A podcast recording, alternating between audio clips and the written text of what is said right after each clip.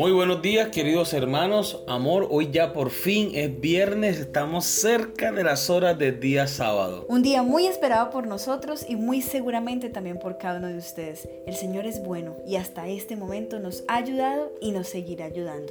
Así que vamos a empezar con ustedes Stephanie Franco y Eric Colón. Bienvenidos.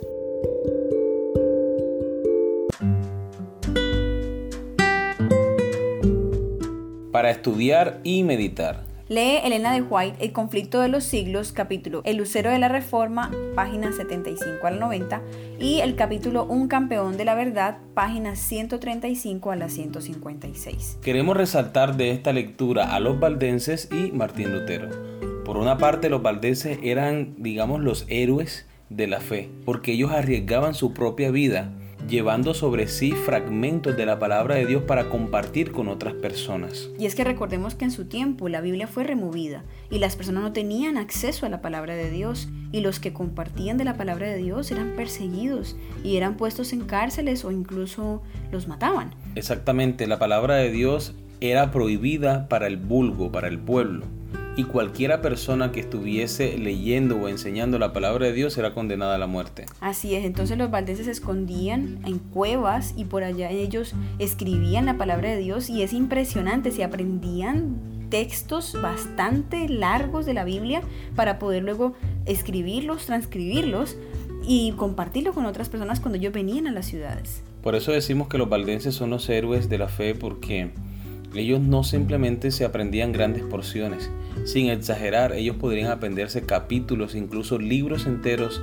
del Nuevo Testamento y del Antiguo para compartir su fe con otras personas. Incluso escuchaba a alguien alguna vez contando que estas personas eh, tomaban fragmentos, piezas de las Sagradas Escrituras que ellos escribían y las escondían entre la comida para que no lo descubrieran que iban a compartir la palabra de Dios con otras personas. Le debemos mucho a los valdenses, a su fe, a su valentía, a esa confianza que depositaron en Dios para que la palabra de Dios pudiera salir a la luz, para que pudiera ser enseñada y gracias al esfuerzo de ellos, hoy nosotros podemos disfrutar de la lectura de la palabra de Dios. ¿Y qué podemos decir de Martín Lutero? Wow, un gran héroe. Él simplemente fue en contra de todo lo que había aprendido toda su vida cuando descubrió la verdad en la palabra de Dios. Noten algo interesante que Martín Lutero no se propuso iniciar un movimiento revolucionario o de reforma. Sencillamente él era un sincero estudioso de la palabra de Dios y descubrió en el libro de Romanos la justificación por la fe. Lo único que él quería era que la iglesia reconsiderara la forma como estaba enseñando el perdón de los pecados, la salvación y otras doctrinas que no están en armonía con la palabra de Dios. Lo único que Lutero quería hacer era una reforma de la iglesia católica en ese momento. Pero al ver que no recibió ningún apoyo de los clérigos, entonces por iniciativa propia, empezó a publicar lo que él mismo había descubierto en la palabra de Dios. Es que él descubrió un tesoro y él sintió que no podía quedarse callado, él sintió ese fuego en su interior de querer compartirlo y que otros también se dieran cuenta y que otros también conocieran a ese Dios que también él sentía que estaba con él. Esta iniciativa de Martín Lutero dio como resultado el movimiento protestante. Muchas personas que pertenecían a la iglesia tradicional salieron de sus filas para seguir a Lutero con este estandarte de la verdad de la palabra de Dios. Amén. Los métodos de estudio de la Biblia. Número 1. Seleccione para el estudio una versión de la Biblia que sea fiel al significado contenido de los idiomas en los cuales fue escrita originalmente la Biblia. Número 2. Elija un plan definido de estudio evitando enfoques caprichosos que no conducen a nada. Número 3. Trate de captar el significado sencillo y más evidente del pasaje bíblico que se está estudiando. Número 4. Procure descubrir los grandes temas fundamentales de las escrituras tal como se encuentran en los textos individuales, los pasajes y los libros. Número 5. Reconozca que la Biblia es su propio intérprete y que el significado de las palabras y los pasajes se determina mejor al comparar diligentemente la escritura con la escritura. Número 6. Estudie el contexto del pasaje bajo consideración relacionándolo con las oraciones y párrafos que le preceden y le siguen. Número 7. Tanto como le sea posible, averigüe las circunstancias históricas en las cuales fue escrito el pasaje por el escritor bíblico bajo la dirección del Espíritu Santo. Número 8. Determine el tipo literario que está usando el autor. Número 9. Reconozca que un texto bíblico determinado no necesariamente se conforma en cada detalle a las categorías literarias actuales. Número 10. Tome nota de la gramática y del orden de la oración para descubrir el significado que le dio el autor. Número 11. En conexión con el estudio del texto bíblico, explore los factores históricos y culturales. Número 12. Los adventistas creemos que Dios inspiró a Elena de White. Por consiguiente, sus exposiciones sobre un pasaje bíblico determinado ofrece una guía inspirada al significado de los textos. Número 13. Después de estudiar tal como se acaba de bosquejar, recurra a los diferentes comentarios y ayudas secundarias tales como obras eruditas para ver cómo han abordado otros con el pasaje. Número 14. Al interpretar la profecía tenga en cuenta que, número 1, la Biblia afirma el poder de Dios para predecir el futuro. Número 2. La profecía tiene un propósito moral no fue escrita simplemente para satisfacer la curiosidad acerca del futuro. Número 3. El centro de atención de muchas profecías está en Cristo, tanto en su primer advenimiento como en el segundo. Número 5. Las normas para interpretar profecía se encuentran dentro de la misma Biblia. Continuamos con la lectura. En su palabra, Dios comunicó a los hombres el conocimiento necesario para la salvación. Las Santas Escrituras deben ser aceptadas como una revelación autorizada e infalible de su voluntad. Son la norma del carácter, las reveladoras de doctrinas y las examinadoras de la experiencia. Sin embargo, el hecho de haber revelado Dios su voluntad a los hombres por medio de su palabra no anuló la necesidad que ellos tienen de la continua presencia y dirección del Espíritu Santo. Por el contrario, el Salvador prometió el Espíritu para abrir la palabra a sus siervos, para iluminar y aplicar sus enseñanzas.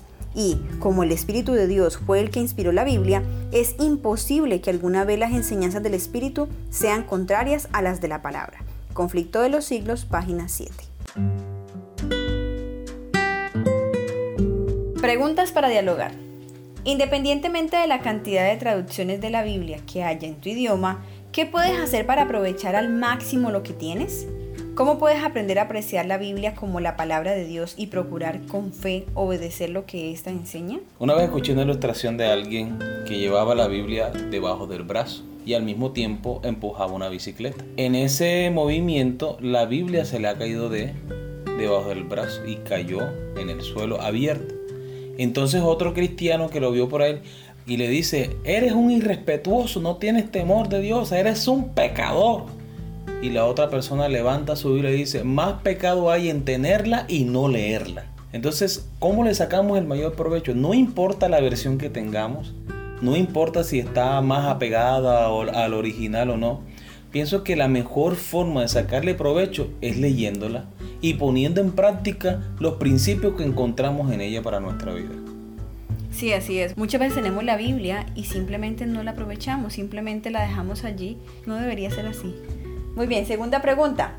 Piensa en la diferencia entre lo que la palabra de Dios enseña acerca del origen de la humanidad, que fuimos creados por Dios en el sexto día de la creación, y lo que la misma humanidad enseña bajo el nombre de ciencia, que evolucionamos durante miles de millones de años. ¿Qué debería decirnos este enorme contraste entre ambas enseñanzas acerca de la importancia de atenernos a lo que la Biblia enseña y de cuán lejos puede llegar la humanidad cuando se aparta de la palabra de Dios y de lo que ésta enseña claramente? Quiero responder a esa pregunta con un texto bíblico que encontramos en Isaías capítulo 43 versículo 7. Dice el Señor en su palabra, todos los llamados de mi nombre, para gloria mía los he creado, los formé y los hice. Creer que Dios nos creó el sexto día, como dice la palabra de Dios, es obtener una identidad, un propósito por el cual hemos sido creados. Mientras que las personas que creen que fuimos creados por efecto de una explosión, llámese Big Bang o cualquier otra cosa como lo queramos mencionar, o por la teoría de la evolución, tienen un vacío existencial. No sabe de dónde vienen ni para dónde van, no tienen un propósito definido en la vida. Tercera pregunta. ¿Qué herramientas bíblicas tienes disponible para ayudarte a comprender mejor la Biblia? E incluso si no tienes herramientas adicionales, ¿cómo puedes aprender a aplicar algunas de las lecciones aprendidas de esta semana sobre cómo interpretar la Biblia? Bueno, yo pienso que la herramienta más poderosa es la oración y la dirección del Espíritu Santo para comprender. Porque puedes tener muchas herramientas para estudiar la Biblia, pero si no tienes la inspiración del Espíritu Santo, difícilmente debemos siempre sentarnos en oración y con la dirección del Espíritu Santo para estudiar la Biblia. De ahí en adelante, con toda la tecnología que tenemos en esta era, el uso del computador y el acceso a Internet, tenemos todas las herramientas posibles a nuestro alcance. Si somos diligentes y ponemos un poquito de empeño, podemos aprender a utilizar todas estas herramientas y sacarle mayor provecho al estudio de la palabra de Dios. Muy bien, nuestra pregunta final. A los israelitas se les dijo que les enseñen a sus hijos las grandes verdades que se les confiaban y que vez tras vez relatasen las historias de la conducción de Dios en su vida, como está en Deuteronomio capítulo 4 versículo 9. Más allá del beneficio obvio que implica transmitir la fe, ¿Qué tienen la enseñanza y el relato de historias sobre la conducción de Dios en nuestra vida que tienden a aumentar nuestra fe? Es decir, ¿por qué el hecho de compartir la verdad bíblica con los demás también es beneficioso para nosotros? Eso me hace recordar un refrán bastante conocido y es el siguiente. La repetición constante de un mismo mensaje lleva inevitablemente a la acción. Por eso el Señor recomendó no simplemente a los del pueblo de Israel, sino a nosotros hoy. Instruye al niño en su camino y cuando fuere viejo no se apartará de él. La palabra de Dios es poderosa, viva y eficaz y más cortante que una espada de doble filo. Cada vez que nosotros nos acercamos a la Biblia para estudiar, obtenemos grandes y ricas bendiciones. Por eso nosotros debemos ser constantes en el estudio de la palabra de Dios para que mientras más leamos, vayamos perfeccionando nuestro carácter a la imagen de Jesucristo. Quiero añadir a lo que acabas de decir algo que siempre he escuchado como docente que soy, que cuando uno enseña, aprende dos veces. Cuando nosotros enseñamos no solo a nuestros hijos, sino a otras personas, estamos aprendiendo más aún de eso que estamos enseñando. Y qué rico poderlo hacer con la palabra de Dios porque estamos aprendiendo el doble. Amén. Hemos llegado al final de nuestro estudio del día de hoy y espero que haya sido de gran bendición como también lo fue para nosotros. Así es, les deseamos un feliz y santo sábado. Que Dios les bendiga.